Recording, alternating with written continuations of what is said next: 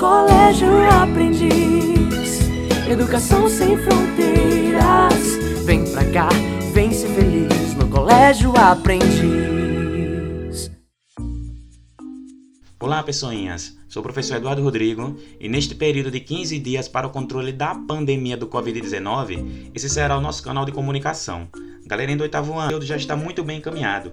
Quero que vocês prestem muito bem atenção nas dicas que eu irei dar para se manterem antenados no conteúdo. Neste bimestre, estamos estudando o capítulo 3 e 4 do primeiro caderno. No capítulo 3, aprendemos sobre as regiões ecúmenas e anecúmenas. As áreas ecúmenas são aquelas que apresentam as condições mínimas necessárias para a ocupação humana. Regiões com temperaturas agradáveis, acesso à água potável e alimentação. Já as regiões anecúmenas são aquelas de inóspitas condições para moradia humana, como em regiões polares, montanhas e desertos, pois são localidades que não apresentam condições mínimas para a sobrevivência humana. Aprendemos também que no planeta Terra existem a circulação de ventos que são chamados de alísios e contralísios. Os ventos alísios zonas temperadas, ou seja, são ventos frios e os contralísios são ventos quentes, formados na zona tropical.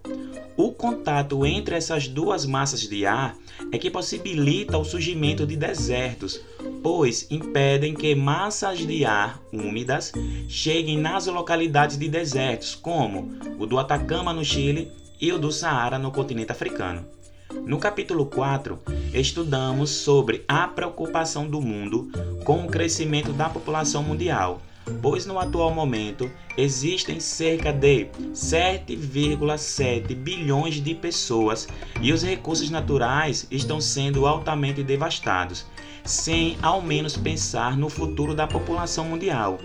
Pois a perspectiva é que até 2100 a população mundial chegue a 10 bilhões, e da maneira em que o homem explora atualmente o planeta, vimos que os ecossistemas estão sendo devastados, um grande exemplo foi os desastres ambientais nas cidades de Mariana e Brumadinho, em Minas Gerais, onde os altos rejeitos de minerais não foram suportados pelas barragens que romperam-se, é, afetando todo o ecossistema ao redor, ocasionando mortes de animais, vegetações e humanos.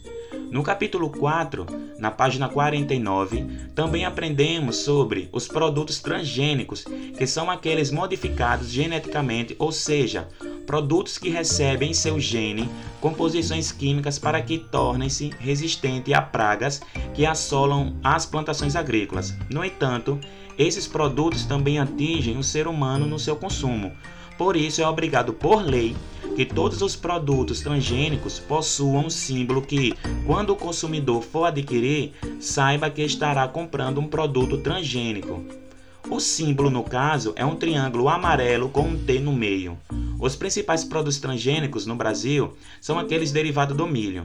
Ok, pessoinhas? Revisem todas as atividades até aqui estudadas, leiam o capítulo 3 e 4. Um grande abraço e até a próxima.